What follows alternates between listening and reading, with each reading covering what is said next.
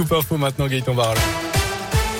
Et à la une de l'actus vendredi, un policier fauché hier midi, par, hier midi par deux jeunes individus à Firmini, accompagnés d'un collègue. Tous deux étaient venus en renfort de Sainte-Foy-les-Lyons pour des contrôles routiers. Ils font partie de la CRS autoroutière. Olivier Reynaud, secrétaire zonal UNSA Police pour les CRS Sud-Est, revient sur le déroulement des faits. Sont venus à leur rencontre deux individus chevauchant une moto euh, notamment volée.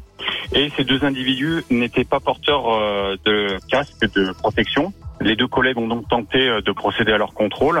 Ces derniers ont refusé le contrôle et ont refusé d'obtempérer et ont percuté un de nos deux collègues motocyclistes euh, qui a été projeté, projeté à terre. Le, le conducteur de la moto qui a perdu le contrôle de son véhicule a blessé euh, également euh, une dame euh, ainsi que sa fillette de 4 ans. Et les collègues ont trouvé un sac cadeau qui contenait 400 pochons de résine de cannabis. Et le policier était toujours à l'hôpital hier soir, touché notamment à la hanche. La mère et sa fille sont elles sorties de l'hôpital avec quelques légères blessures. Du côté des suspects, l'un des deux individus a d'ores et déjà été interpellé, placé en garde à vue. L'autre est toujours recherché. Dans l'actu également des abonnés privés de téléphone dans la Loire. En cause, un local de Bouygues Télécom a été incendié dans la nuit de mardi à mercredi sur la commune de Saint-Éan. Du coup, les clients SFR, Free et Bouygues peuvent rencontrer des difficultés pour se connecter au réseau de téléphonie mobile, essentiellement dans le secteur de Montron-les-Bains, de Saint-Galmier-la-Fouillouse ou encore d'Andrézieux-Boutéon.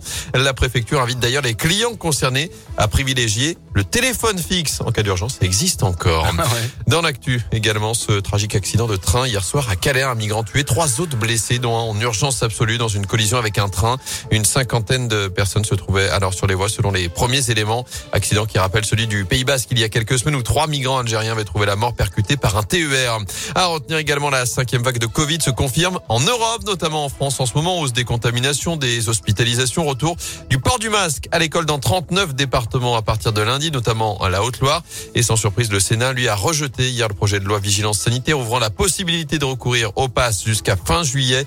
L'Assemblée doit voter dans la journée une ultime mouture de ce texte. En foot, nouvelle étape dans la vente de la SS. D'après l'équipe, les offres de rachat sont attendues d'ici lundi soir. Jusqu'à présent, le cabinet d'audit KPMG aurait reçu près de 170 offres. Seules quelques-unes ont été euh, jugées suffisamment concrètes et sérieuses. Elles seraient comprises entre 12 et 20 millions d'euros. Au moins un candidat devrait d'ailleurs pouvoir formuler une offre ferme dans cette fourchette, selon le quotidien sportif. Ce qui pourrait accélérer le dossier dans les semaines à venir. Si évidemment le projet convient aux dirigeants, Roland Romeillet comme Bernard Cayazo, épinglé cette semaine par une série de banderoles déployées à Geoffroy Guichard comme à l'Etra avec des supporters en colère qui ont prévu de manifester, je vous le rappelle, ce dimanche à partir de 13h30 devant le Zénith, juste avant la rencontre face à Clermont prévue à 15h dans le huis clos de Geoffroy Guichard. Enfin, trois jours de fête pour découvrir la comète après son inauguration cette semaine, huit mois après son ouverture.